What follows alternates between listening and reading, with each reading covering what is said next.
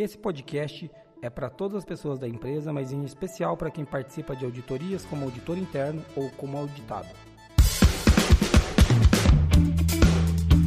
Está começando agora o QualiCast, o seu podcast sobre gestão, qualidade e excelência. Hoje estamos aqui eu, Jason Arenharte Bastiani, eu Marina Befa, eu Monize Carla e o, e o nosso amigo o Wilson Cilia Júnior. O Wilson é da ABS Quality Evaluation e hoje nós vamos falar de auditoria. Bem-vindo ao Qualicast.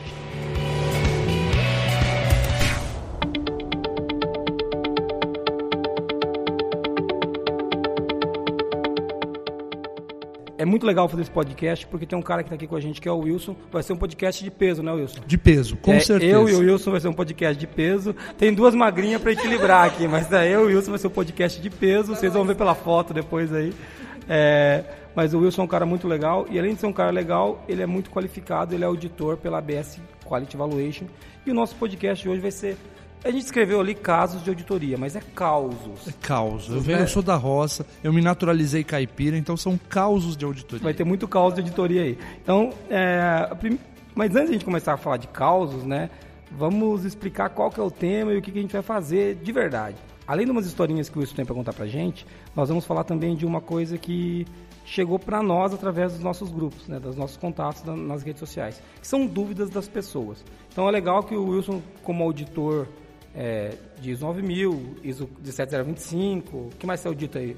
ISO 14001, OSAS 18001, SA 8000, é, ISO 55001, que é gestão de ativos, 50001, que é gestão de energia elétrica, e mais 9100, que é a aeronáutica. Um pouquinho de coisa eu faço. Cara, deve ser um inferno ser teu amigo, que ele deve chegar nos lugares assim, porra, tá tudo errado aqui, vocês estão vendo. Ô, Moniz, coloca um pino porra, pra mim aqui dentro. Ele deve chegar nos lugares e falar assim, ó, oh, é tudo em, tá, tá, ruim, tá droga, não é brincadeira. Você não faz isso não, que eu já percebi. É, eu, eu me controlo, eu me controlo. Em casa é o maior problema. Várias vezes minha esposa chega e fala, olha, aqui você não está auditando. Então, tá vendo, pessoal? Então essa fama que o auditor tem, o Wilson diz que é verdade, tá? Então todos os outros auditores que ouvirem podem odiar o Wilson, não a gente. É, por que, que o Wilson está aqui? Né? O Wilson está fazendo um trabalho aqui com a gente, ele está dando um treinamento de auditor líder da ISO, 9, da, da ISO 9000 para nós.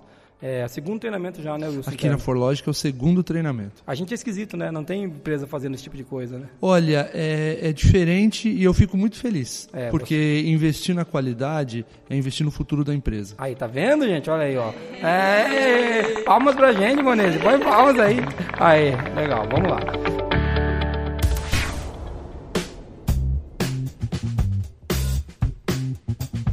Vamos falar então, vamos entrar no tema propriamente dito, né?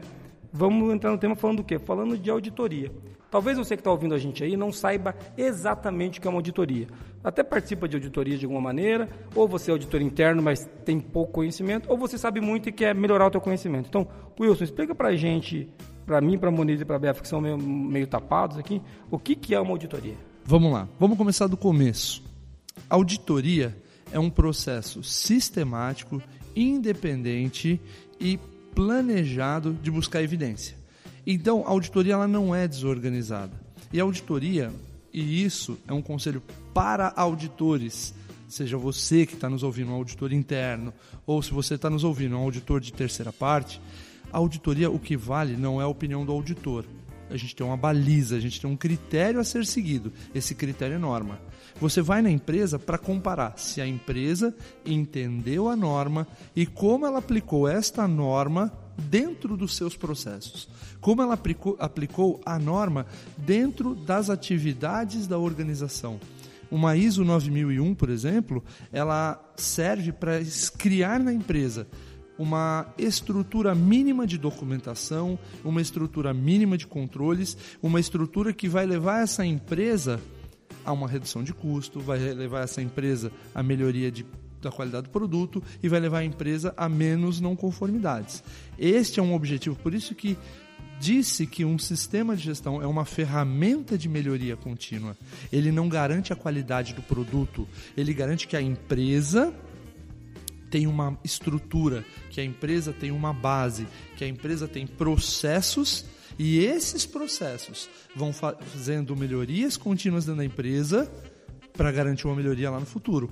A auditoria é isso, é verificar se cada empresa implantou todos os itens da norma. Como a empresa implantou os itens da norma. Ué, mas é, então você quer dizer que, que a ISO 9000 não é só um bando de papelada que enche de burocracia a empresa? Porque tem um monte de gente que chega pra gente e fala, não, o ISO 9000 é...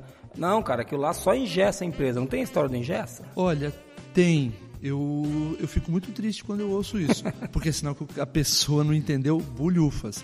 Aliás, primeiro conselho que eu vou te dar: se a ISO 9001 na sua empresa não está te ajudando a reduzir custo, não está te ajudando a reduzir, inclusive, burocracia, não está te ajudando a melhorar a qualidade do produto, cara, rasga esse certificado e joga fora, porque ele não está servindo para nada.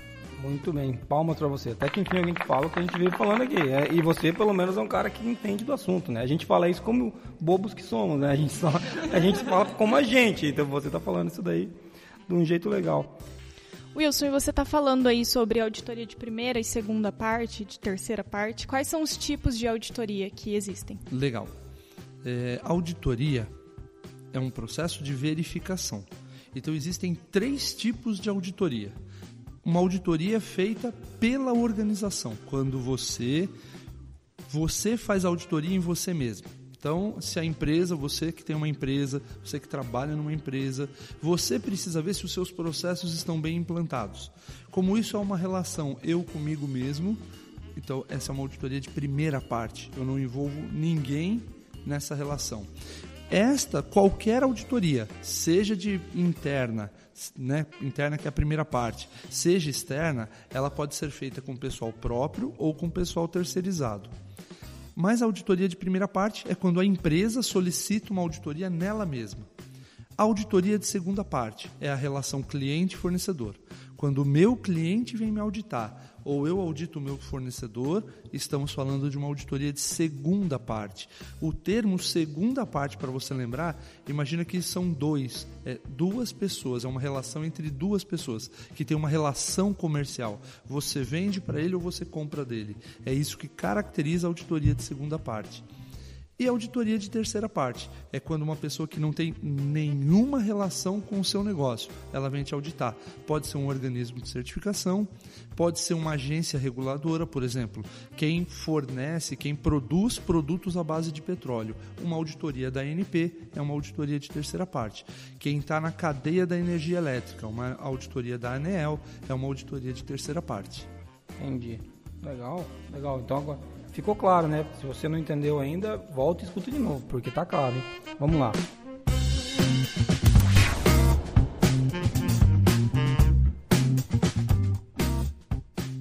Tem alguma coisa a mais sobre auditoria que você acha que é relevante a gente falar antes de entrar nas dúvidas, Wilson?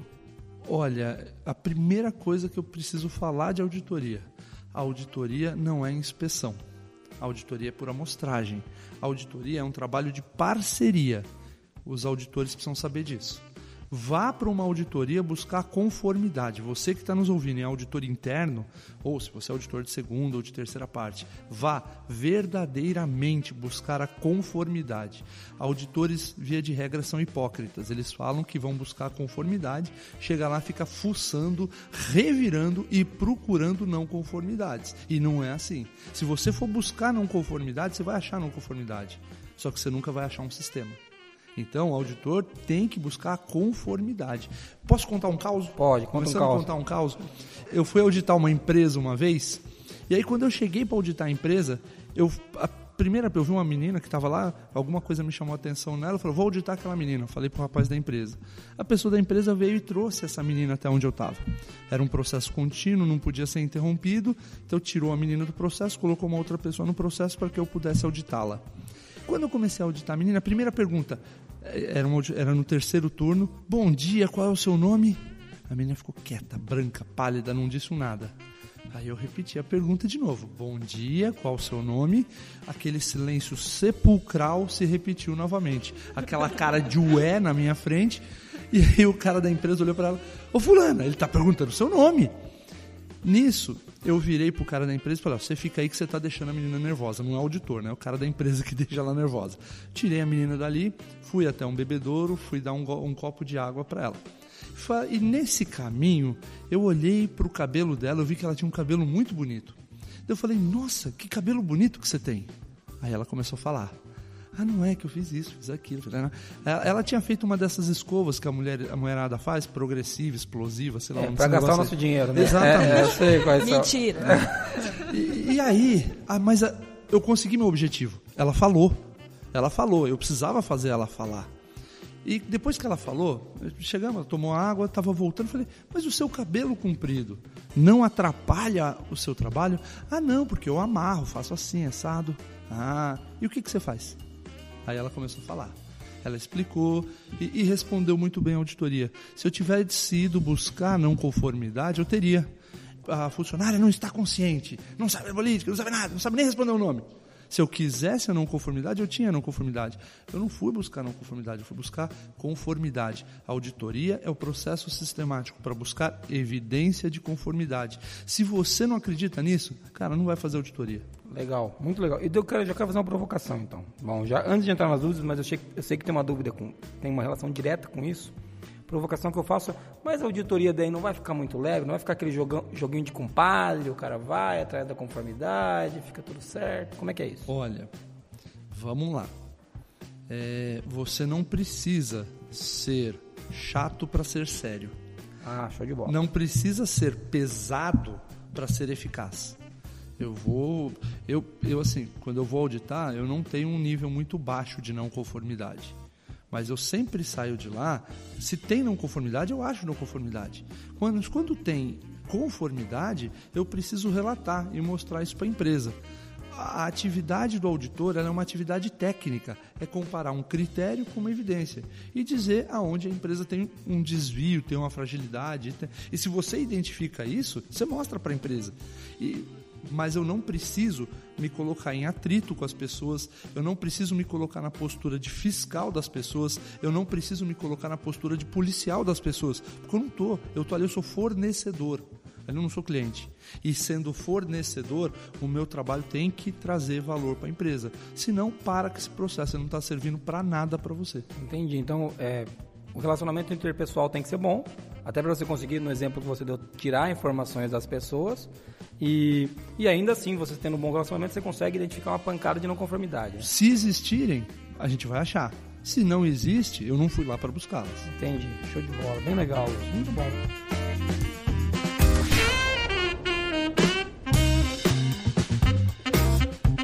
Olha, acho que deu para ter uma, ideia do que, que, como você entende auditoria, que é muito legal. É, eu acho que o exemplo que você deu, acho que a Moniz pode comentar isso. É, no- no- nos nossos grupos, muita gente vem falar desse auditor, que é o cara que, que, que vai lá para gerar atrito, entendeu? É, nossa, muito comentado e o pessoal fala assim, ah, mas é, é tipo o inferno na Terra quando tem auditoria. É, ex- exatamente. E o engraçado é que daí eles vão criando mini, é, mini, mini demônios dentro da empresa, que a auditoria interna também passa a ser um, vista como o diabo andando dentro da empresa, né? É muito legal. Posso fazer uma pergunta? Não pra mim, né? Pra eles lá, porque estão lá longe. Po- Posso fazer uma pergunta para você que está nos ouvindo e tá bom, esse cara vai lá, ele taca o terror na tua empresa, estressa todo mundo, tal. Se você fizer isso com o seu cliente, o seu cliente vai trocar de, de empresa ou não? Ah, com certeza, né? Ah, e por que você não troca o seu, seu fornecedor? Ele é teu fornecedor. Toma. Ih, rapaz. Vai ter auditor que vai estar ouvindo e falar assim, ele tá falando isso porque ele passa todo mundo na auditoria, hein? Não, não passo todo mundo na auditoria. É isso que eu estou falando. A auditoria tem que ser séria. Eu tenho clientes que eu vou, eu já cheguei, não vou falar por questões éticas, não vou falar o nome de nenhuma empresa, mas é, teve empresas de eu abrir 45 não conformidades. Por quê? Porque as não conformidades existiam. Mas saí de lá, até hoje os caras me ligam, me chamam para tomar cafezinho e tal. A relação pessoal é uma coisa. E, e quando você explica, eu nos treinamentos que eu faço, eu sempre começo o treinamento falando, gente, vamos repetir um mantra aqui. Ah, o mantra é auditoria é a comparação. Fala vocês, vocês já fizeram treinamento comigo. O que que é auditoria? Comparação de um Critério com uma. evidência. Evidência. A comparação desses dois gera uma. Constatação de auditoria. Se você não, se você se mantiver fiel a essa relação, você não, você vai, não é que não vai gerar, mas você vai gerar a menor quantidade de atrito possível. Legal. Eu tava com medo do Wilson fazer isso mesmo, que ele deu o curso pra gente, auditor líder, ele fica tomando É, aqui fica- na frente é. de todo mundo. Maldição, né? Eu, eu até parei de falar porque eu falei, vai que eu falo errado, entendeu? Legal, Ô, legal. Wilson, e aproveitando, qual que é o termo certo? É passar por uma auditoria ou sofrer uma auditoria? Ou Olha. sofrer na auditoria. Ó, isso vai depender muito do auditor que você chamar para auditar a sua empresa. Boa, boa Mas, não, é, na verdade é passar por auditoria. Tá? Esse negócio de sof- Eu não sei de onde tiraram esse sofrer sofrer de porque o auditoria. auditor É porque o auditor levou isso. fama, né? É, o auditor que já criou essa fama. Agora eu vou fazer outro comentário. É, se você, como empresa, não evoluir tecna- te- tecnologicamente, não evoluir tecnicamente, você vai continuar conquistando clientes? Se você, como pessoa, não aprender novas tecnologias, não aprender, você vai evoluir tecnicamente? Está na hora de nós, auditores, entendermos que o mundo mudou e entendermos que novas tecnologias, como um software para gestão, como um telefone, um, Um vídeo, um, vídeo com um procedimento, Cara, é uma coisa que nós estamos conversando. não já. existe problema nisso. Então você precisa também abrir a sua mente e entender que novas tecnologias são muito bem-vindas. Auditores arcaicos que ainda estão lá na época da na idade da pedra, entendeu? Exigindo lista mestra e exigindo carimbo no procedimento. Meu querido, eu vou falar uma coisa aqui que talvez eles briguem comigo.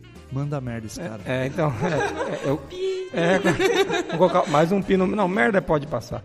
Bem legal. Eu gostei da- das observações que foram feitas e a pergunta da Marina foi bem legal, né? Sofrer auditorias. vamos, vamos entrar então na- nas dúvidas principais que o pessoal mandou pra gente. Eu acho que e nós vamos batendo, vamos fazendo um bate-bola aí.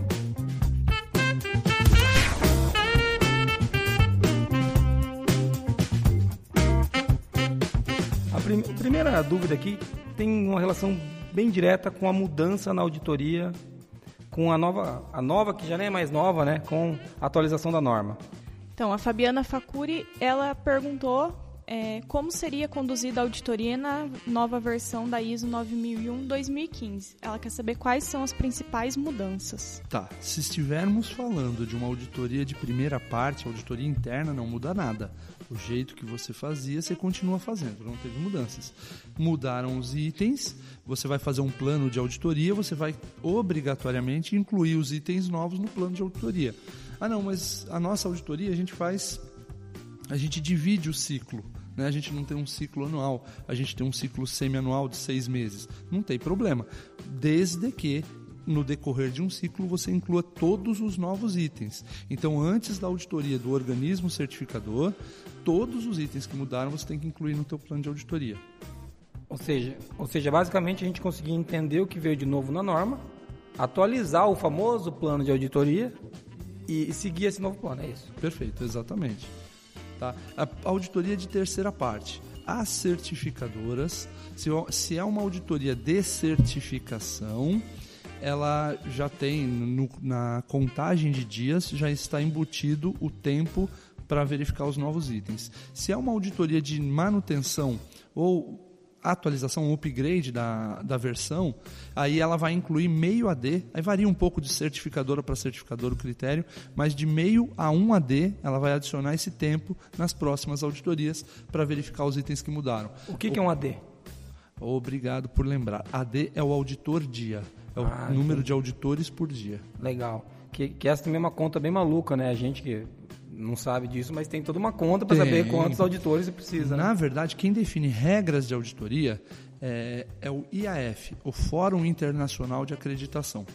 Toda, o- todo organismo de certificação, quando ele quer atuar como um organismo de certificação, ele pre- precisa criar procedimentos internos e esses procedimentos internos respeitam as regras do IAF. Eles fazem referência à regra do IAF. E, aliás, toda certificadora é certificada na 17021. Então ela tem que ser certificada 17021 e tem que seguir as regrinhas definidas pelo IAF. Uma delas diz respeito à duração da auditoria. É uma tabelinha, tantos para 9001-2015, tantos funcionários, tantos dias de duração. Tantos... Entendi. Tem a ver só com os funcionários ou tem a ver com as áreas auditadas também? Para 9001 funcionários.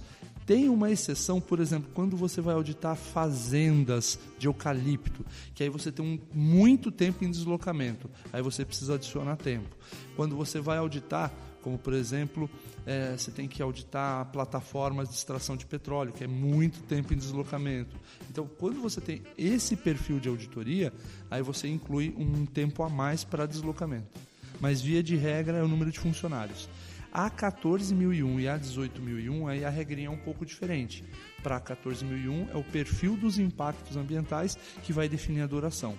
Para a 18001, o perfil de riscos. Legal. Ainda tem uma relação bem direta com essa pergunta da Josiane Oliveira. É, ela pergunta, acho que já está respondido, mas só vou confirmar, porque já que veio a pergunta, vamos responder para a Josiane. É, o método de auditoria da 9001 não muda. Não, na verdade, métodos de auditoria existem quatro apenas. Ah, fala deles pra gente. Isso. Existe. E sempre toda auditoria é a combinação de dois dos quatro métodos: com interação humana ou sem interação humana. Com interação humana é quando eu faço entrevistas, faço perguntas tal. Sem interação humana é quando eu não faço entrevistas, eu só vou auditar documentação. As auditorias de contabilidade são muito assim, elas são sem interação humana. Ou quando você vai auditar um escritório de engenharia, que aí são muitos projetos é, pode ser no local ou pode ser à distância. Então, toda auditoria é a combinação de quatro, de dois desses quatro métodos. Lembrando que essas definições que eu estou dando não são da cabeça do Wilson, elas são tiradas da 19.011. Legal, que é, que, que é a norma que fala do quê? É a norma que rege as auditorias. Bem legal. Foi uma das normas que a gente estudou aqui no curso, né, menina? Sim. Isso aí, legal.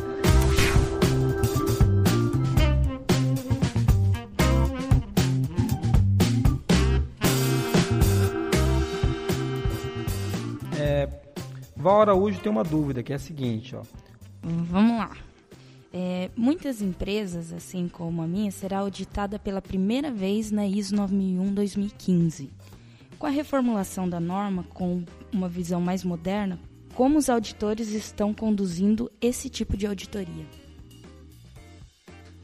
É uma pergunta geral, eu fiz, você viu que eu dei uma hesitada, eu fiquei com medo de responder. Não Por quê? medo. É, é, eu dei uma respirada. Então vamos pensar o seguinte: bunda de neném, cabeça de auditor, sabe, tem uma semelhança muito grande. Você não sabe o que sai dali. É, então, dizer assim como vai ser conduzido, é, eu fico um tanto quanto inseguro. Eu vou, vou falar como a 19.011 espera que seja conduzido. Né? É, mas, assim, existe uma. É um, auditor é um processo não estável, para usar uma, um termo mais técnico assim. Uh, essa auditoria ela deveria ser conduzida da mesma maneira das outras, dando uma ênfase maior na alta direção. Essa eu acho que seria a grande diferença. Tá? Se você olhar os itens novos da norma, ação corretiva. O que eu precisava fazer antes, eu preciso continuar fazendo.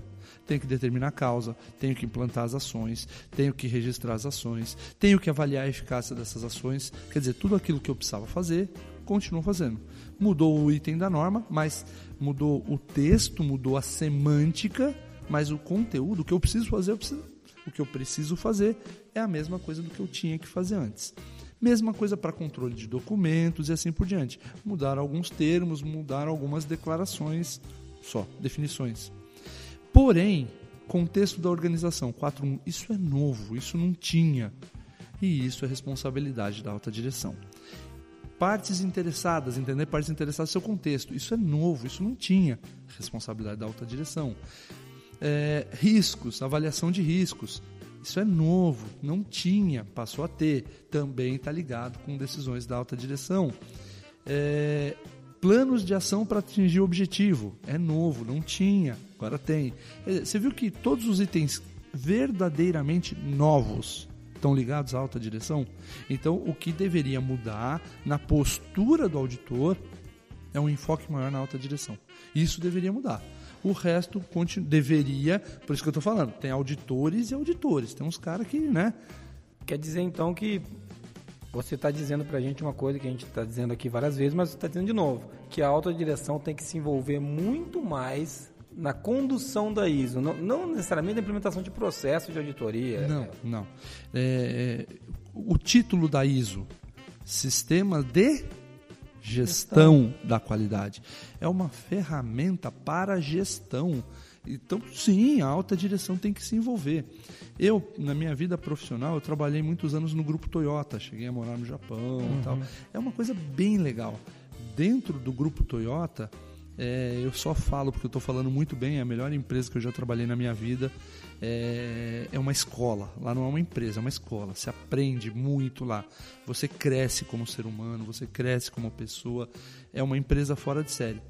E lá, o, o sistema Toyota de produção, TPS, você pode ver que a Toyota não exige ISO 9001.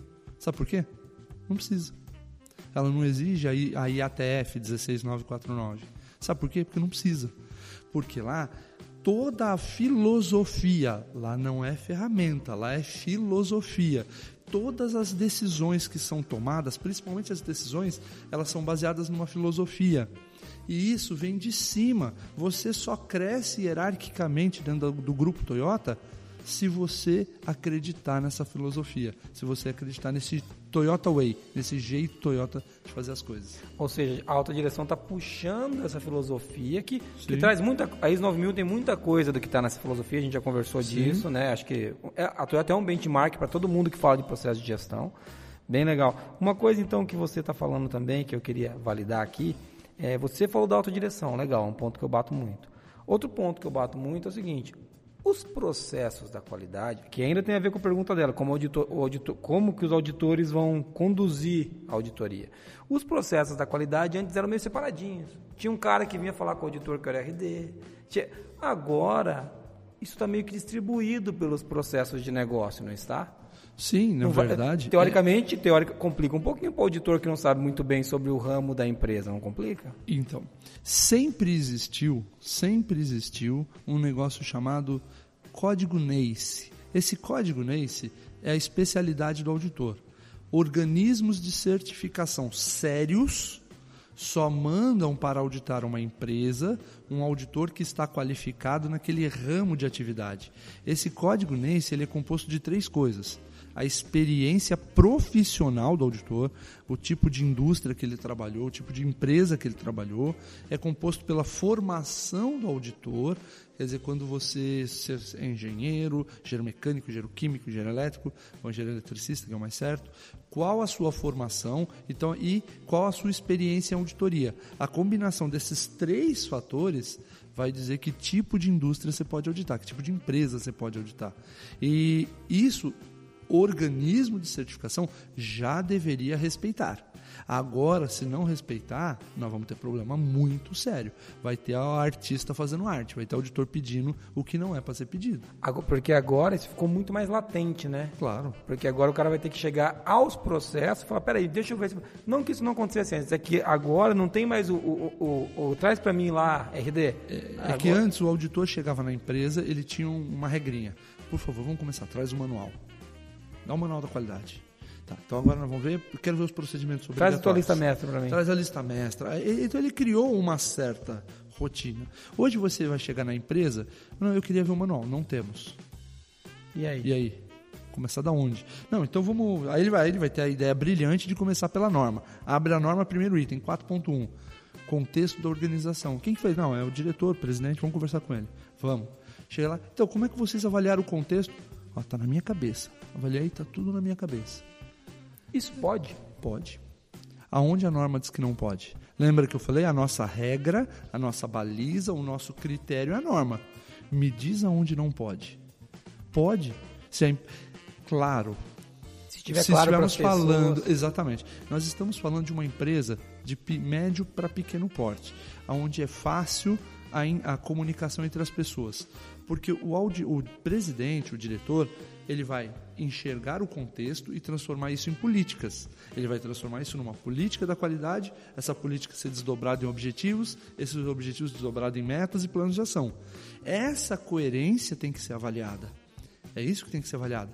O jeitão que o cara fez, como fazer. A ISO nunca, em nenhum lugar, definiu como fazer. Como fazer, a empresa decide. É, e essa é uma preocupação absurda das pessoas. Elas ficam assim, como que eu analiso o contexto? Onde que é a planilha de análise de contexto? Eu... Demais, né? no não... blog da qualidade direto. É ah, direto. eu uso SWOT, eu uso a gente, a gente, quando o cara vem com essa dúvida, eu falo para você, ele está partindo de uma premissa errada. Eu garanto, se você for falar Chamar o, o diretor, diretor, da sua empresa, pergunta para ele, como é que você avaliou o contexto? Quem são nossos principais fornecedores? Quem são nossos principais concorrentes? Tem alguma mudança de tecnologia em vista, eu garanto que ele vai falar isso para você. E de onde ele veio, já fez. E de onde, de onde veio? veio? Foi uma feira que eu fui e eu vi isso, isso, isso. a gente está visitando uma feira por ano que a gente usa para avaliar o, o cliente. É. Né? É. Agora, se você quiser colocar isso no papel, você põe. Se não quiser, você bota ele para conversar com o diretor. O auditor para conversar com o diretor. Simples assim. Agora, várias pessoas que estão nos ouvindo estarão com os corações cheios de alegria. Chocadas. Choram as rosas, né, Moniz? Bem legal. Pô, muito legal essa, essa discussão e, e, principalmente quando a gente vai para essa história de que nós vamos auditar os processos e o auditor tem que entender um pouquinho da empresa, um pouquinho. Eu falo isso porque nós passamos por auditorias que os auditores não entendiam direito o que a gente fazia. E, e, e, daí a gente vai discutir a história do organismo certificador. Uhum. A gente já passou por muita auditoria nessa vida. Eu sou meio tarado em certificação, então vem auditor de tudo que é lado. Auditores chovem aqui. Chora Marina, né? É, a qualidade. então, a gente percebe que quando quando a pergunta que eu fiz dela ser muito light, dela ser muito leve, é quando o cara realmente não tem conhecimento de causa. Exatamente. Aí ele tira a mão por quê? Porque não, não sabe nem onde apertar. E né? outra, existe uma diferença entre a auditoria ser fraca e a auditoria, vou, vou criar esse termo aqui, e a auditoria não ser pesada. Porque tem auditoria que parece que você acabou de sair do inferno. O cara sai destruído, entendeu? Ele estava numa reunião com o próprio capeta, com né? Eles estavam ali num, numa, num, se, se degra, degladiando. E, e, cara, não precisa ser assim. Eu posso chegar aqui, deixa eu ver o que tem que ver. Jason, desculpa, isso aqui que você me mostrou, ó, a norma pede para fazer isso. Você está fazendo diferente disso. Todo ser humano é lógico, todo ser humano é racional. Se eu explico para você de maneira lógica e racional, com evidência, com evidência, você vai entender. É simples assim. Legal. É,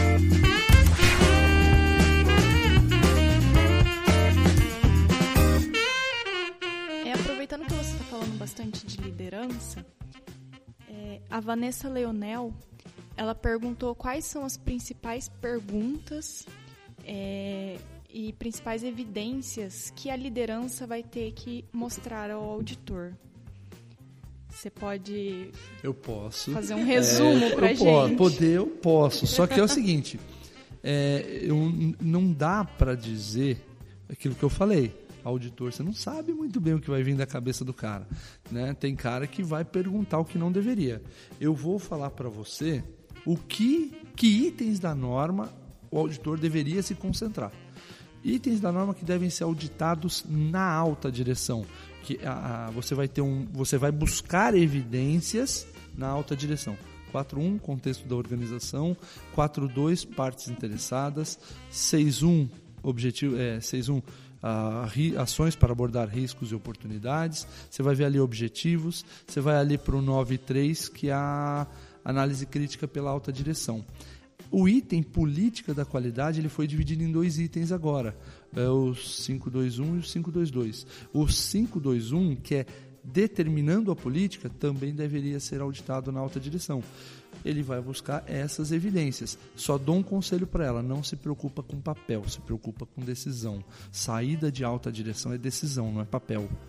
Entendeu? Quem está com essa visão de fazer papel, cara, desculpa, você está lá na versão Muito 87 legal. da norma. Muito legal, 87. Boa, boa, tá, tá adiantado já. Tá, não, tá chegando. É, só falta tá um chegando, pouco você atualizar. pouco, mas tá vindo, tá vindo. É. Uma co... Tem que olhar lá do bom das coisas, pô. Uma coisa legal quando fala de decisão é, é, aquilo, é, é aquela pergunta que a gente, eu como diretor, não gosto de ouvir, porque às vezes eu realmente não sei. Como é que você decidiu isso? Ah, eu decidi isso porque eu escolhi isso aqui. Tá, o que, que você olhou? É? É, quais são, quais são os indicadores? Exato. Toda decisão, é, quando você olha a 19.011, ela vai falar, vai dar alguns princípios.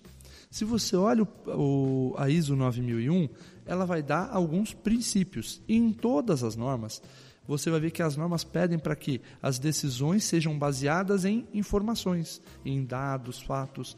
Ou, agora, pegando um exemplo da versão 2015 da norma, risco. Eu vejo o pessoal louco com risco, e vai fazendo planilha de risco. Não é nada disso que a norma pede. Ela pede que, quando o diretor tome uma decisão, ele enxergue o risco daquela decisão. Ao enxergar o risco da decisão, ele pode tomar várias atitudes criar um plano de ação para minimizar o risco, tomar uma ação e, ou não tomar ação e conviver com o risco. Ignorar o risco, decidir. decidir, baseado em fatos, que esse risco é insignificante para mim. Eu vou conviver o, com ele. O custo dele compensa o correr. O custo dele compensa o correr. E aí? É uma decisão da alta direção. Desde que baseada num processo lógico de decisão. Eu, como diretor, a empresa é minha. Eu decido se eu quiser ter fogo nessa merda, eu ponho. É, é, Simples assim. não? Eu espero que isso não aconteça, mas é, é uma decisão que é uma decisão. É, o, o, prédio é meu, né? Vamos... Ué, você entendeu? Mas assim, é uma decisão, da, mas desde que seja uma decisão técnica e coerente da alta direção. Olha, nós avaliamos aqui, criamos uma metodologia, avaliamos o risco. Cara, esse risco é pequeno o risco é, é baixo. Isso então, é o então mesmo para o processo, né? Você pode, quando a gente o pessoal fica fazendo planilha de risco absurda para o que, o, que ele, o que o processo. Me corrija se eu estiver errado, porque eu posso estar errado. Eu não sou auditor igual você. Eu sou usando a ISO como usuário, né? Eu sou só usuário. Então... tipo de droga. É um tipo de... o meu tipo de droga é a ISO. É, exato. Então, é, quando, quando ele pede para você avaliar o risco do processo, o que ele quer que você veja é que existe, existem alguns riscos envolvidos. E você simplesmente fala, ok, esse risco vou mitigar, ó, vamos cuidar com isso aqui, que isso aqui a gente não tinha pensado, pessoal. Ou não, isso aqui, ó, deixa estourar, deixa acontecer. Isso aqui, se acontecer, nunca aconteceu, pode acontecer. Um exemplo clássico, incêndio. Não é um risco que pode estar em, diversos lugares quando você monta um, uma copa, quando, mas nunca aconteceu, a gente tem um extintor aqui, a gente mitigou o que deu, convivemos com o assunto. Você fez a mitigação. Ainda existe o risco? Existe. Mas agora ele está num nível tão baixo que eu vou conviver com ele. Isso. Mas a decisão aconteceu ali no processo. Todos os processos podem ter essa, essa avaliação dos riscos e a decisão e, E outra, as ferramentas de avaliação de risco vão variar de acordo do tipo de processo para tipo de processo. Perfeito. Por exemplo, você tem o processo alta direção, processo gestão do negócio. Cara, uma ferramenta para avaliar o risco, posso usar a matriz SWOT? Pode. Posso usar aquela matriz GUT, gravidade, urgência e tendência? Pode. Existe Posso usar a matriz de risco? Pode. Pode. Tem um anexo A da 31010, é, ele é uma tabela que tem mais de 40 tipos de ferramenta de gestão de risco são mais de 40 tipos. Entra ali, chafurda naquele negócio escolhe a que te, a melhor, a que te dá mais prazer. E existem ferramentas que são mais apropriadas. Por exemplo, empresas que têm um processo produtivo, produz peças.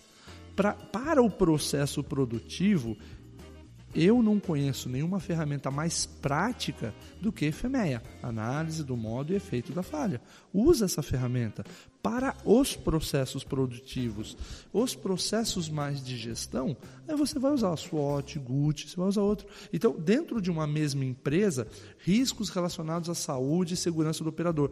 Aí aquela planilhinha de risco que o pessoal também usa para USAS 18, ou até o próprio mapa de risco que a NR pede.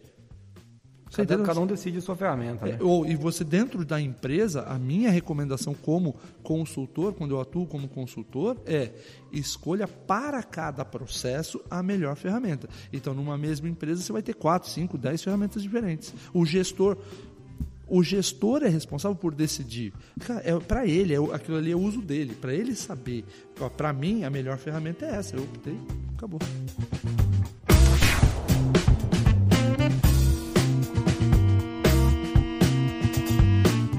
Para mais uma dúvida que surgiu lá no nosso grupo? Sim, vamos lá. Tem uma dúvida aqui do Rogério Guilhermetti. Ele falou sobre auditores externos que exigem alterações né, no, no sistema de gestão, apenas é, baseado apenas na opinião deles como consultores e não necessariamente no nosso mantra lá, né? Então, então, o Wilson respirou fundo aqui. É, é, é, eu, eu, dei uma respirada, porque se tem uma coisa que eu odeio nesse mundo é o auditor que te obriga a fazer puxadinho em procedimento.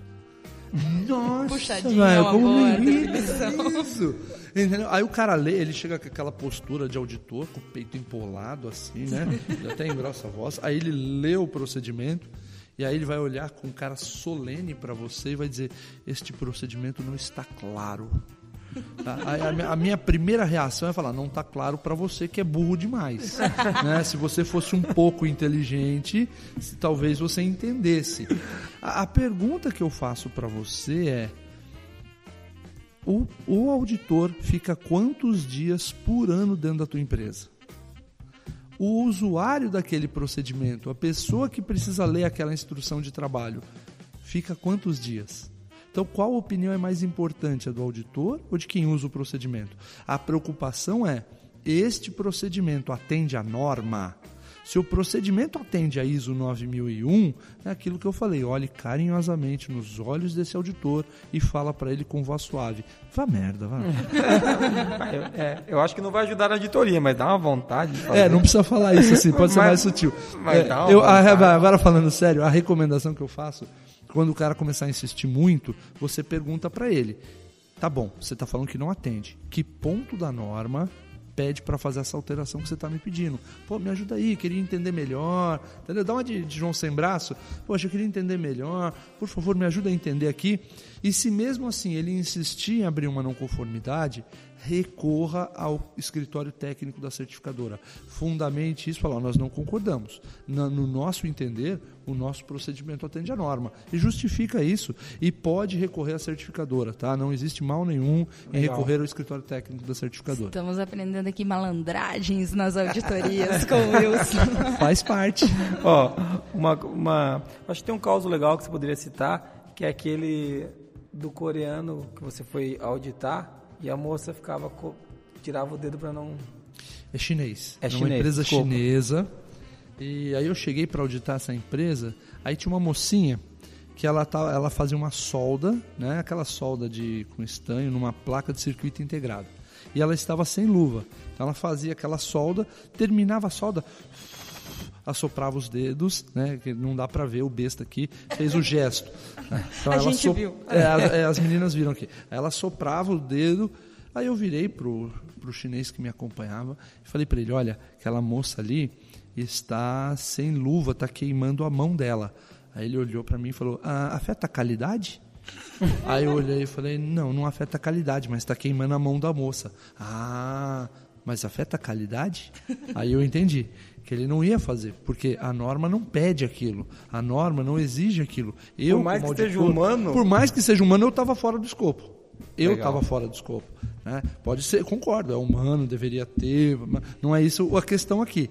É que estava fora do meu escopo. O auditor ele tem que se limitar ao escopo, ele tem que se limitar ao nosso mantra, comparação de um critério com uma evidência. Isso nos gera constatação de auditoria. Legal. E se, se fosse uma auditoria de SA 8000, tal- daí você. Mesmo a OSAS, 18 mil Mesmo não a OSAS. seria, sim, porque aí tem que mitigar os né? riscos.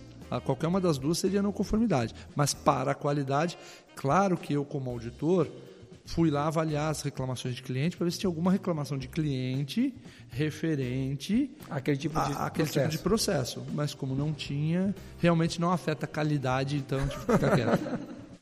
Legal, vamos lá, vamos para a próxima aí.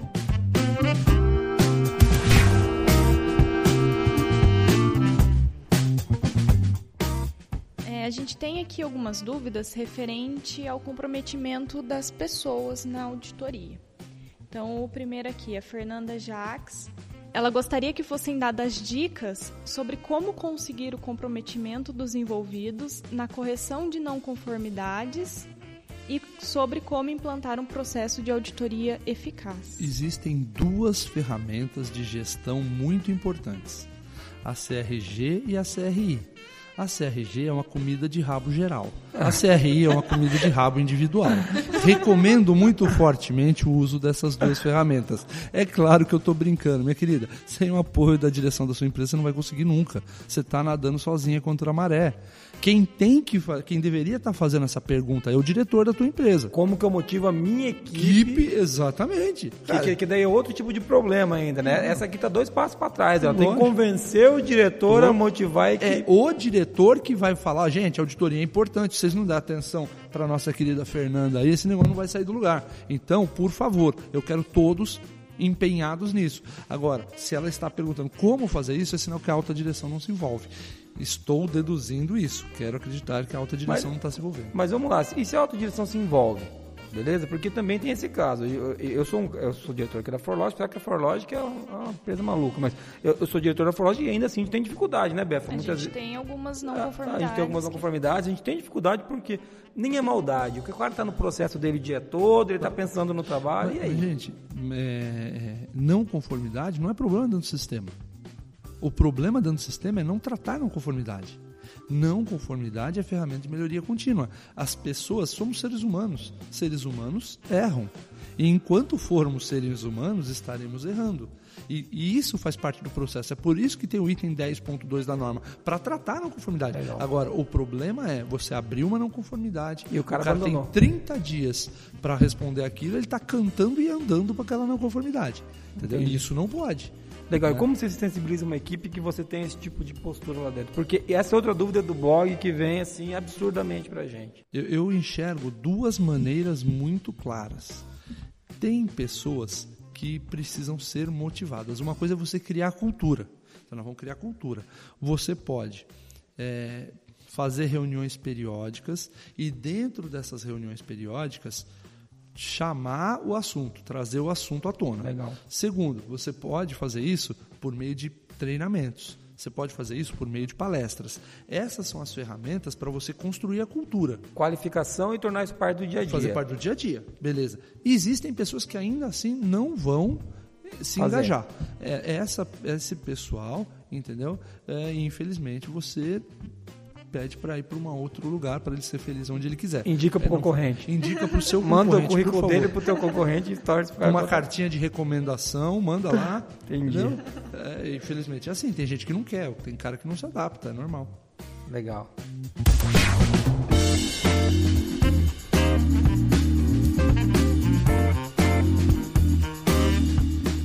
Fabrício Carnevale Reis, eh, ele fez uma afirmação aqui, né? Ele disse que é preciso o envolvimento das pessoas desde o início do processo de formação do sistema de gestão da qualidade para ter sucesso em auditoria interna. Então ele falou que usa palestras de conscientização das pessoas e expõe todos os benefícios nessa palestra. Tá, ele mediu a eficácia disso? Precisa, né? Você tá a palestra, que, aliás, é um item da norma. Toda a atividade para, porque isso é uma atividade para transferir competência, para dar competência. Toda atividade tomada para dar competência tem que ser avaliada. Entendeu? E ele precisa avaliar a eficácia disso. Se ele não está conseguindo, para ele estar fazendo essa pergunta para gente, eu acredito que ele está tendo alguma dificuldade. É, é, aqui eu acho até que ele fez uma afirmação. É, ele falou que está conseguindo bem é, Ah, então com ele essas tá feliz. palestras. Esse é um- É, acho que é o único cara é que veio uma falar com a gente tá afirmação feliz, dele. né? É impressionante. Obrigado, viu, Fabrício? Todo mundo vem aqui chorando. Parabéns. Se está conseguindo isso, você está no caminho certo. Mas você falou de avaliação da eficácia, é bem legal isso que você colocou. A gente tem uma prática parecida com a dele. Ele está falando aqui de fazer palestras, não é o caso, a gente, mas du- duas vezes por semana a gente reúne 60 pessoas no nosso auditório e assiste um vídeo para tratar de algum valor da empresa. Como que eu avalio a eficácia disso? Ó, bem legal. O, quando você deu esse vídeo, você passou esse vídeo, o que você esperava que mudasse no comportamento das pessoas? Você vai avaliar se esse comportamento mudou. Existem alguns treinamentos que são técnicos, por exemplo, ensinar o cara a executar uma atividade no processo. Como é que eu avalio a eficácia disso? Vou ver se a peça está saindo direito. Tá? Existem treinamentos que são mais motivacionais, que aí eu quero mudar o comportamento da pessoa. Então tem dois caminhos para você avaliar isso aí. Ou você faz uma entrevista com a pessoa, vê, aí nesse bate-papo, ali vai, o- ideal seria que um psicólogo conduzisse isso, que aí você consegue mensurar isso de maneira mais técnica, ou você conversa com o superior imediato dessa pessoa. E aí, bichão, você que está todo dia com essa pessoa, você que convive com ela no dia a dia. É uma avaliação mesmo. É uma avaliação. Ela realmente melhorou, ela realmente, sabe, tá, tá tomando a atitude que a gente esperava, tá? E aí tem que avaliar. Eu, eu sou um fã ardoroso todo processo você tem que avaliar a eficácia dele. Toda ação corretiva você tem que avaliar a eficácia. Se você sabe, tô, pô, tô gastando um dinheiro enorme com treinamento, tá adiantando? Porque isso varia muito de cultura de empresa para cultura de empresa. Tem empresas que o treinamento formal, numa sala de aula, funciona muito bem. Tem empresas que são mais práticas. E aí o bate-papo já funciona melhor. Tem empresas que, cara, se não for sob pressão, não vai. Então existe a cultura empresarial por trás disso. Legal, bem legal.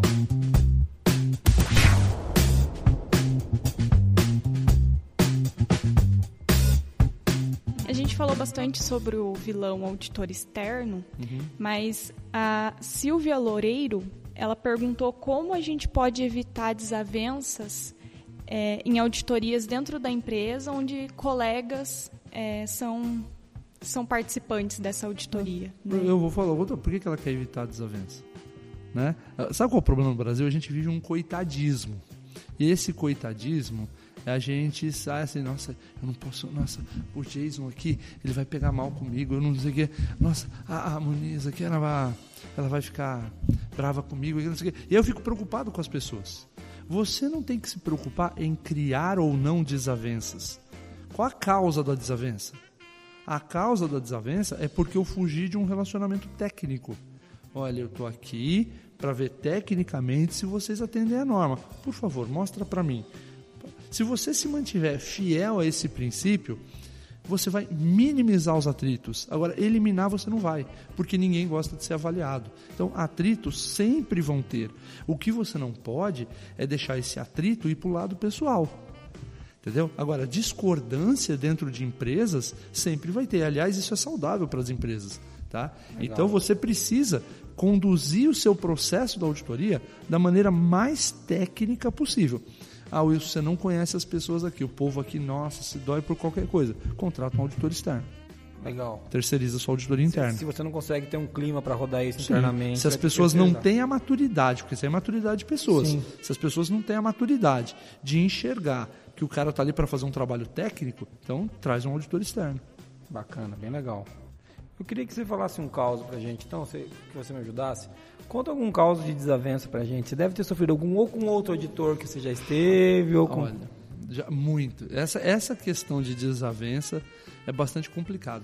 A situação mais interessante que eu já passei, eu fui, eu estava com um auditor de terceira parte, estava numa empresa. E aí eu cheguei para auditar a empresa, e aí nós chegamos, passa em várias áreas tal. Quando chegou na manutenção, o gerente da qualidade e o gerente da manutenção não eram bons amigos. Né? Posso dizer assim que eles não tinham um relacionamento Afetivo. muito afetivo. Assim. E aí eu cheguei para auditar, o gerente da qualidade era o guia, eu cheguei para auditar o gerente da manutenção. Bom dia, tudo bem? Meu nome é Wilson, estou aqui para fazer uma auditoria. Ele olhou para minha cara assim e falou: Eu não quero saber nada dessa porcaria de ISO. É, Aqui dentro da minha oficina não vai entrar ninguém falar de auditoria. Isso aí não serve para nada, é só papel, só me enche o saco. Ele ainda estava falando e eu atônito, né? Falei, caramba, e agora o que, que eu vou fazer? E aí, nisso, eu vi um vulto que passou do meu lado assim, era o gerente da qualidade, os dois se pegaram na porrada. E soco pra lá, soco pra cá. Isso tal. é desavença, pessoal. É, esses, essas briguinhas, ficar de cara amarrada. Gente, vocês não conhecem o mundo, não. É, a música do rock balboa, eu falei, gente, agora? Aí eu deixei eles se estapearem uns minutos, né, ali e tal. Fiquei assistindo uma luta de MMA de graça, assim. É, mas não valeu a pena, os dois, não, sabe, parecia briguinhas meio feias. Tá bom, deixa eu apartar essa porcaria aqui. Aí eu empurrei o cara da manutenção para um lado, catei o cara da qualidade pro braço e saí arrastando o cara da qualidade por dentro da fábrica. Chegamos lá no escritório da qualidade, o cara totalmente transtornado, falei, ah, vai lá, toma água, ele tomou. Falei, olha, nessas condições eu deveria encerrar a auditoria. Essa é uma das condições para se encerrar a auditoria, é isso. Né? E, mas eu falei, ah, não, não vou encerrar. E aí, quando a gente terminou a auditoria, é, eu declarei que a empresa não seria certificada. Não porque tinha uma não conformidade na manutenção, mas por falta de evidência de conformidade. Faltou ele me mostrar a conformidade. Então a empresa não foi recomendada porque ele me impediu o acesso àquele departamento. Então, eu quis deixar bem claro para a diretoria da empresa que se a diretoria da empresa não interviesse nessa situação, eles nunca iam conseguir se certificar. Porque era uma bateção de cabeça, né? Um departamento contra o outro. Como é que você vai fazer uma. E, e quem deve conduzir o processo é a alta direção, para que todo mundo siga no mesmo caminho. Legal, bem legal. É um ótimo caos. Aí você fica reclamando do outro falar mal pra você pelas Ah, costas, cara, filho. eu- Não é isso eu- não, o negócio é Eu tô imaginando já, os dias caras- o dia que a gente vai tentar auditar alguém, Bef, os caras vão vir bater na gente, jogar um teclado na nossa cabeça. Vai acontecer. É, Não, fica esperto.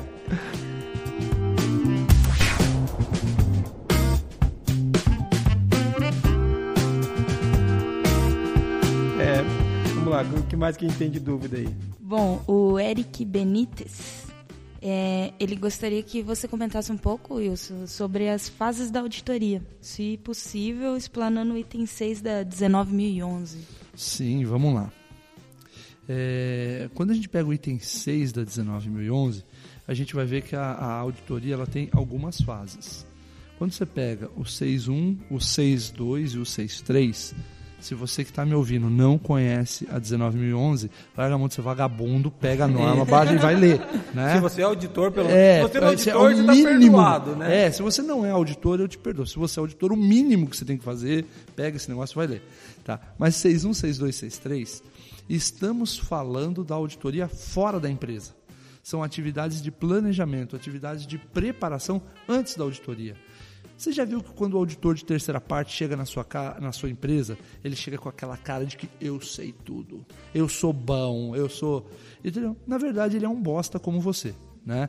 A diferença é que ele estudou antes de chegar ali. Antes da auditoria, você se prepara.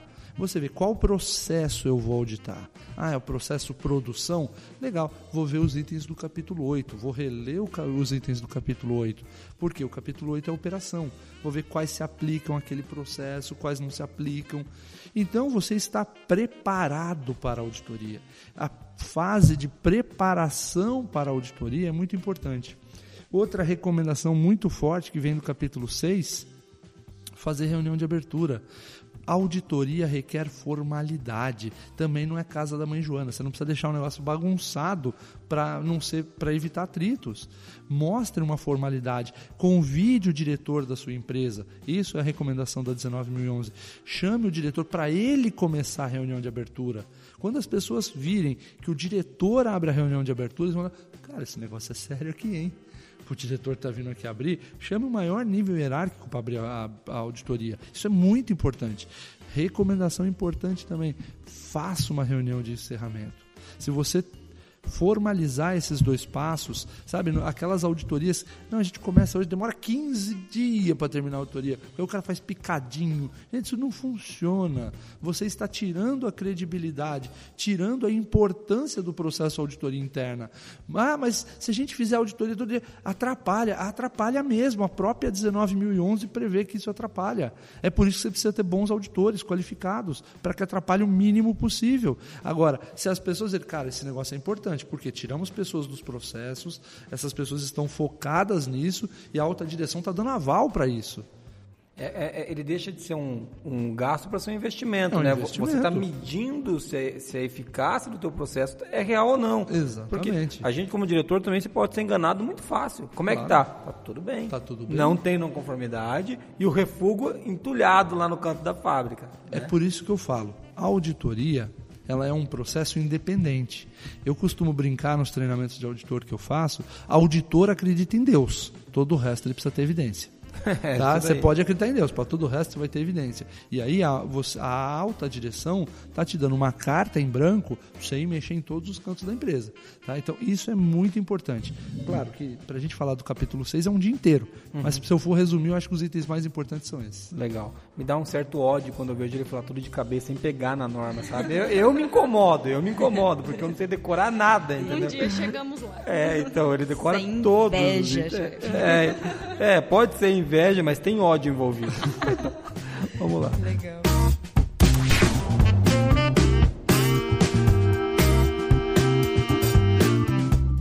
Tem mais algumas duas? Vamos lá, vamos ver se. Vamos, vamos agilizar pra gente conseguir fechar esse podcast dentro de um tempo hábil, né? Porque se deixar pra gente falar de causa aqui com Dá o para Wilson, falar bastante. dá pra falar bastante. O que mais que a gente Então. tem aí? O André Tavares, é, ele pediu pro Wilson falar pra gente algumas dicas de auditorias internas para que elas sejam boas e uh, ajudem a quando o órgão certificador vira até a empresa é, esteja melhor o sistema. Né? Sim, a, a, dica mais importante que eu dou é fazer um treinamento com a minha empresa. É. Eu acho que, a, acho que aí é legal, é lógico. É. Aí, não, brincadeira à parte, mas é, o que eu vou falar aqui vai parecer redundante, e é mesmo, porque as pessoas fogem do óbvio, mas o segredo, uma coisa que eu ouvi dentro do grupo Toyota, the simple is the best, o mais simples é o melhor simplifica. Nos treinamentos eu faço um negócio chamado POC. Vocês não vão ver o gesto que eu faço aqui. POC é preciso, objetivo e claro. Quanto mais simples você conduzir o seu processo de auditoria, quanto menos você ficar baseado na sua experiência e mais baseado no critério, sabe? Mais baseado na norma, mais baseado no objetivo do processo. Você cria um procedimento para quê? Você já parou para se perguntar por que, que uma empresa cria um procedimento? Aí agora tem várias pessoas olhando aí, você que está no rádio, que está me ouvindo aí no podcast rádio, coisa de velho. Né? É, aí denunciar a ideia do, do, é, Não, do, é, do, é, gramofone. É. você que está nos ouvindo aí pela internet, você está com cara de ué agora olhando para mim. Ah, por que, que eu crio um procedimento? Ah, antigamente tinha versão, a gente usava, não, porque o, os itens lá da norma pedia, obrigava a ter um procedimento documentado. Hoje não, meu querido, hoje não tem essa desculpa. Você vai criar um procedimento numa situação que aonde a ausência daquele procedimento cria um risco para você. Então você precisa fazer isso de maneira simples. O auditor, quando chegar lá, ele precisa julgar: olha, aqui você criou um procedimento. Esse procedimento atende ou não à norma? É isso que eu vou ver. É importante para você? A, a, te ajuda a atingir os objetivos? Te ajuda a melhorar o produto? Posso colocar um caos? Pode eu fui, eu fui auditar uma empresa. Primeira, primeiro processo lá que eu estava auditando é a análise crítica pela direção. E aí o procedimento da empresa dizia o seguinte: todas as páginas da ata da análise crítica pela direção tem que ser assinada por todos os presentes. Maravilha, auditor, engenheiro, pensamento cartesiano, 20 páginas, 30 pessoas, não, 20 páginas, 15 pessoas, 300 assinaturas. 1, 2, 3, 4, 5, 6, 7, 8. É 299 assinaturas. Espera aí, posso estar errado. Vamos conferir de novo? 1, 2, 3, 4, 5. É realmente 299 assinaturas aqui. Isso é uma não conformidade. A menina da empresa olhou para mim: Nossa, você vai dar não conformidade numa besteira dessa. Eu falei: besteira é pôr isso no procedimento. É. Né? Besteira é pôr isso no procedimento. Por quê? Qual que é a cabeça do auditor? Isso é tão importante, mas tão importante, mas tão importante que você pôs no procedimento. Porque, Porque a, a norma não pede. Deve, a tua empresa deve ter fatos em que pessoas falam que não, não assinaram. Não, não participaram, não participaram. Sei lá, eu não estou aqui para julgar a sua decisão. Essa é a sua decisão. Mas você, dotado de inteligência divina, né, num ato de hemorroida cerebral, resolveu pôr isso no procedimento. Eu só vou ver se você cumpre. Eu, como auditor, tenho que ver se você cumpre o que você escreveu. É simples assim. Se o auditor se mantiver a ver o que a pessoa escreveu. E se ela está cumprindo, e se o que está escrito atende à norma, você vai diminuir 90% dos atritos. Não é o que eu acho, não é o que eu quero, é o que a norma pede, de maneira simples, mas sempre com essa visão de melhorar a empresa, de melhorar o sistema. Mas uma coisa que você falou no começo, num tom de brincadeira, mas que é muito sério, a qualificação é fundamental. Lógico. Né? Não lógico. adianta a gente querer fazer auditoria sem qualificar o corpo técnico que vai, não, não, vai não fazer adianta. isso, não adianta. Você vê, aliás, uma das piores coisas que tem nas empresas é proativo desavisado. É. O proativo desavisado faz besteira. É o, é o, famoso burro motivado, né? Burro motivado. Nossa, velho. Não, não dá certo. É, eu sei como é porque eu sou bastante assim.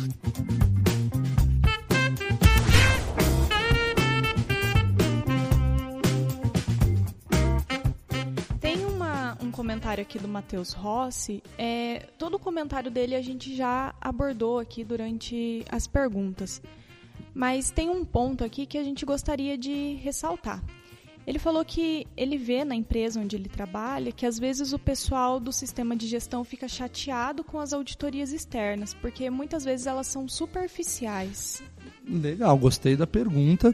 É, eu, assim, normalmente o que eu vejo é o contrário pessoal fica feliz quando a auditoria é superficial porque não enche o saco. O pessoal da empresa dele deve ser meio sadomasoquista, leu 50 tons de cinza. É normal, né? Entendo. Né? Cada um. Mas, Mas, fal- falando sério... deve agora falando sério, é o seguinte: se você. é, se a sua auditoria é superficial, se, se o organismo certificador faz auditorias superficiais, meu queridão, tem um item da norma, que o 7, o 8.4 agora, estava falando do 7.4, que era a versão anterior da norma, agora é o 8.4, que manda você qualificar seu fornecedor. O organismo de certificação é um fornecedor. Se ele não atende a sua necessidade, troca. É simples assim.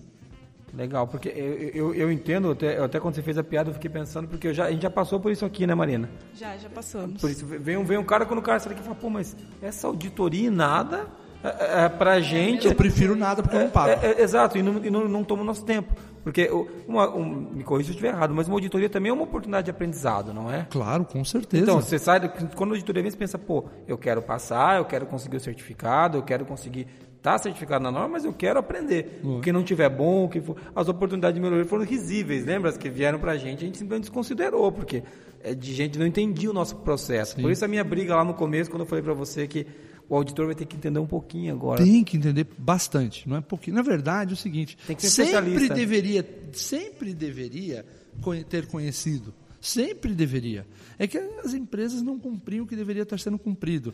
Nesta versão da norma, ah, um auditor que não conheça o processo, ele vai fazer muita besteira. Então, nós vamos começar a ter mais atrito. Porque hoje o risco, hoje, na versão 2008, o risco de um auditor que não conhece o teu processo é ele chegar aqui passear uns dias na tua empresa, você leva ele para almoçar, ele vai comer lá, bonitinho e tal. Cara, não serviu para nada, né? Só, só perdeu o nosso tempo. Na próxima versão da norma, esse cara vai começar a criar atrito. Na versão 2015, ele vai começar a gerar atrito dentro da empresa. Porque ele não conhece nem o processo. Porque ele não conhece o processo, ele vai começar, como ele não sabe, ele não tem mais a base documental que a versão 2008 te dava, Que cara, era- ele vai começar a pedir besteira. Era a muleta dele, né? Era a muleta dele, agora tiraram a muleta. Então ele vai sair fazendo besteira por aí. Mas voltando aqui ao, ao texto do Mateus, é, a gente vê o seguinte: como é que está o teu processo de compras?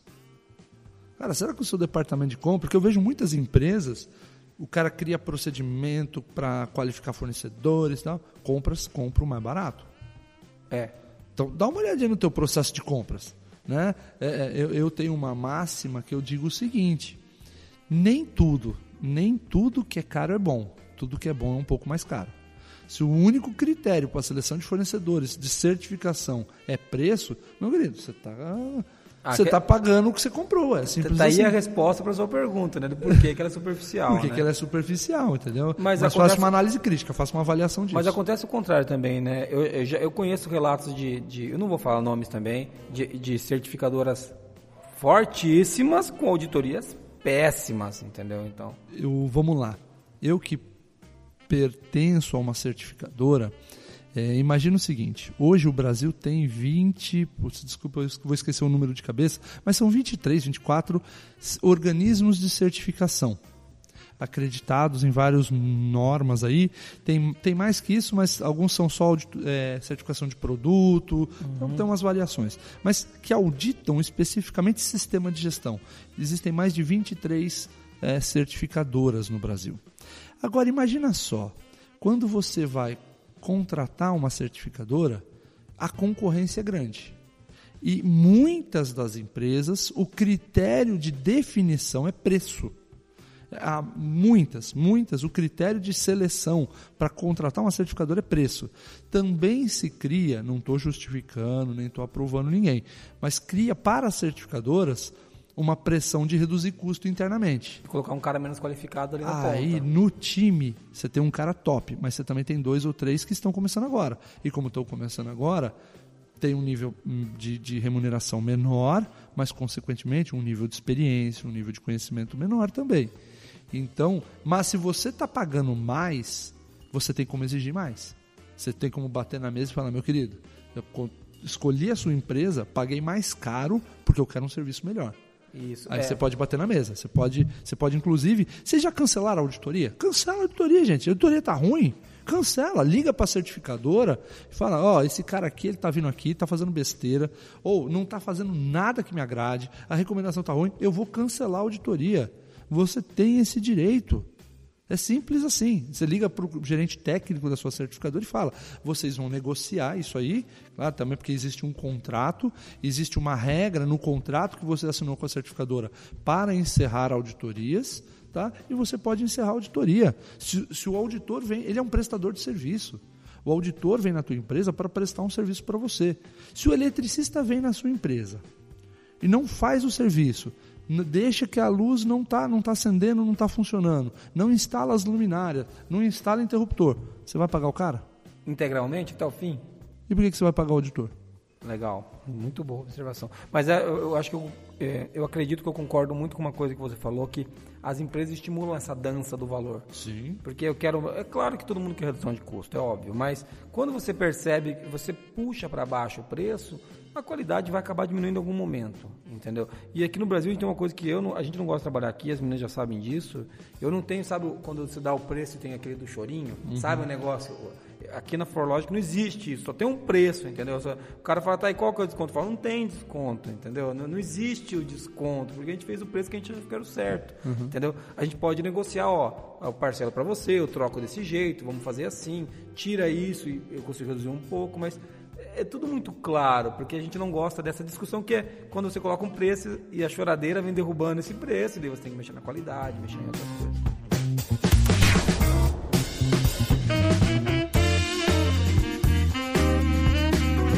Quero agradecer a você que está ouvindo a gente aí, né? Porque ficou sei lá quanto tempo ouvindo a gente falar de auditoria. Então, pensa, esse pessoal é sadomasoquista, cara. É sadomasoquista, com, com, com certeza, certeza, eles são, entendeu? Não faz muito sentido. Os caos de editoria são muito legais. E se você está reclamando da sua empresa aí, para fechar com um caos, eu, eu, gostaria que você está achando que, está que tá ruim na sua empresa. Wilson, fala algum caos pra gente, para o cara Olha, ver que não está tão ruim lá. Tá, eu, eu, prometi que eu ia contar um, um caos aqui. Você acha que a vida do auditor é glamour? Você que pensa que a vida do auditor é viver em hotéis, né, comendo em churrascaria, mas isso tem um alto custo. Tem empresas que armam surpresas para a gente. Eu fui auditar uma empresa e esta empresa ficava numa rua que era bem declive. Né? Então a empresa, a, a, frente da empresa ficava no nível da rua, mas a fábrica ela acompanhava o desnível do terreno. Então todo o esgoto, toda a água, por gravidade, ia para o fundo da fábrica. E, e, era uma fábrica bastante grande, não era uma fábrica pequena. Só que todo o encanamento da fábrica não estava enterrado, era aéreo.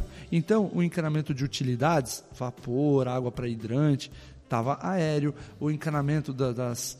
Os outros encanamentos, água para aqueles vermelho, marrom, verde, toda aquela coloração de encanamento, tudo aéreo, inclusive do esgoto estamos eu e o RD da empresa lá fazendo auditoria bonitinho, quando de repente a gente ouve um barulho no encanamento.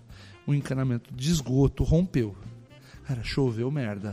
Uma chuva de merda na cabeça do auditor. Então, se ponha nessa. Você que pensa que a auditoria é glamour, não. Às vezes você vai dar uma chuva de merda na cabeça. É, é pra você ver. Você tá achando que. Assim, você, eu gostaria que você falasse. Essa, essa história é ótima. Então, pense que o auditor que foi ele já só passou por poucas e boas. Tem um pouquinho de compaixão do cara também. Sim, não, não é. Não é tem dó de nós. Tem dó de nós. Que é. Legal. E tem uma outra pro cara que tá achando que aqui no Brasil tá muito puxado. Eu gostaria de que você passasse pra gente como que são as regras de convivência e correção, por exemplo, na Coreia. No... Só para só, só encerrar com esse caos do cara que está achando que aqui, quando o chefe chega e cobra ele, está ruim. É, você que tem raiva do seu chefe, pensa que pode piorar muito. É, na Coreia, no Oriente em geral, a correção física é mais aceita que no Ocidente. É, já estive em empresas na Coreia. Meu chefe deu risada. Eu né? adoraria. eu, eu sempre estou no lugar errado, cara. É eu, eu, estive em empresas na Coreia e no Japão e lá, na China também, e, e lá hoje assim hoje já se ocidentalizou um pouco mas ainda tem muito aquela tradição é, oriental. Então se eu sou o chefe você é o subordinado esta relação de chefe subordinado se necessário for uma correção física é até aceita. Então, o coreano, ele tem mania de dar aquele pedala robinho na cabeça do funcionário. E o japonês, ele dá aqueles croquinhos na cabeça, sabe que pega o dedo assim e bate. E, então, assim... Você estava andando na fábrica Eu estava, viu? parei e conversando com um cara lá, e eu estava abaixado, né, de, de, de, vendo alguma coisa no chão. O japonês passou, ele não, não gostou, ele, eu não sei o que, que ele cismou comigo ali. Cara, o japonês não se fez de rogado, como ele tinha um nível hierárquico razoavelmente alto dentro da empresa, ele me deu um croquinho na cabeça, como quem diz, você tava, começou a falar em japonês. Como eu não falo japonês, eu não entendi bulhufas. Mas o cara da empresa que estava comigo, ele falava japonês. A gente estava conversando em inglês, mas ele falava japonês. Aí ele explicou para o diretor lá, aquele diretor que me deu o croquinho, que eu não era japonês. Eu acho que está na cara, mas ele explicou. e que aí, aí o japonês não pediu desculpa, mas saiu. Porque ele se incomodou porque a gente estava conversando num horário que não era para conversar. E ele não se, não se fez de ele me deu um croquinho na cabeça, cara. Rapaz, ia faltar croque aqui na empresa. Ai, me Deus. deu uma vontade de fechar a mão e sentar na orelha do japonês e falar, ah, bicho, o que, que, é isso? Tá? Mas assim, é questão cultural. Você vai lá na empresa do cara, é questão cultural. Uma empresa coreana que veio para o Brasil, é, não, claro que por razões óbvias não vou falar o nome, é, todo o staff dela veio da Coreia para o Brasil. Então, supervisores de produção, gerente de produção, não só produção, produção, engenharia, administração, RH. E aí tinha um rapaz tipo um armário, dois metros de altura, dois metros de largura, na linha de produção, e ele fez alguma coisa errada, ele fez alguma besteira lá que, que o chefe dele não gostou. Cara, o chefe chegou lá e pá, deu-lhe um pedala Robinho na, na, na nuca do, do, do cara lá. Esse rapaz, né?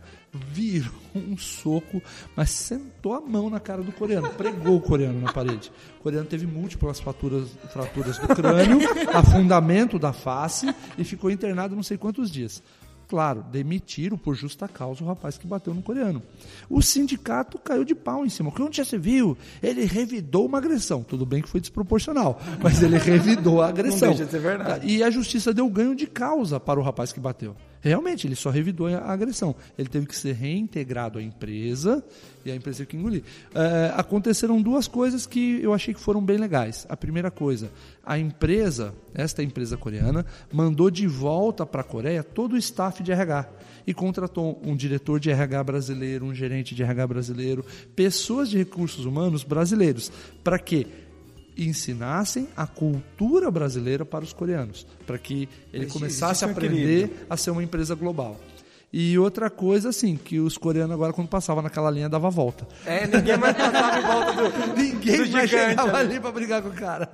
Legal.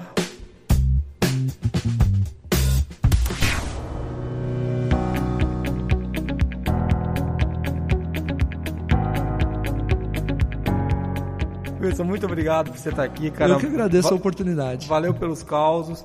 Obrigado a você que está ouvindo a gente. É, acredito que nós passamos por todas as, as dúvidas que vieram para a gente. Tá muito legal a conversa. Eu acho que dava pra gente conversar pelo menos umas quatro horas sobre esse assunto. Mas nós queremos almoçar, né? Então, então isso, eu, isso é música aos meus ouvidos. tá vendo? Então, assim, eu e o Wilson, a gente gosta nunca de mais vou fazer podcast com um gordo, é, velho. Dois gordos juntos é um inferno, Não dá né? certo, não dá certo. Mas é, tá muito legal a conversa. É, eu queria, cara, agradecer muito, Wilson, a, a tua participação. Acho que trazer um cara de peso como você, fora dos trocadilhos, tá? Um cara que entende da norma, é o segundo treinamento que nós estamos fazendo com você. Eu vou pedir para você deixar o seu site pra gente. Pode falar o teu site aí. Legal. Ó, meu site é www.cilia, S-I-L-I-A, www.cilia.com.br. Se você quiser o meu e-mail, meu nome é Wilson Cilia. Como eu tô gordo, você põe um arroba no meio. wilson.cilia.com.br. Muito bom, não tem como esquecer o Wilson Alvacilha. Legal, quem quiser saber mais do Wilson lá no site dele tem mais informações. A gente vai colocar o link também para os contatos dele aqui no podcast, tá? É, foi muito legal trazer eles aqui. O que, que, que vocês acharam, meninas? Eu acho que foi uma contribuição muito grande, né? Porque a gente falando, às vezes a gente esquece alguma coisa, né? Mas o Wilson, ele tem toda uma experiência, é, toda uma capacitação a mais, né?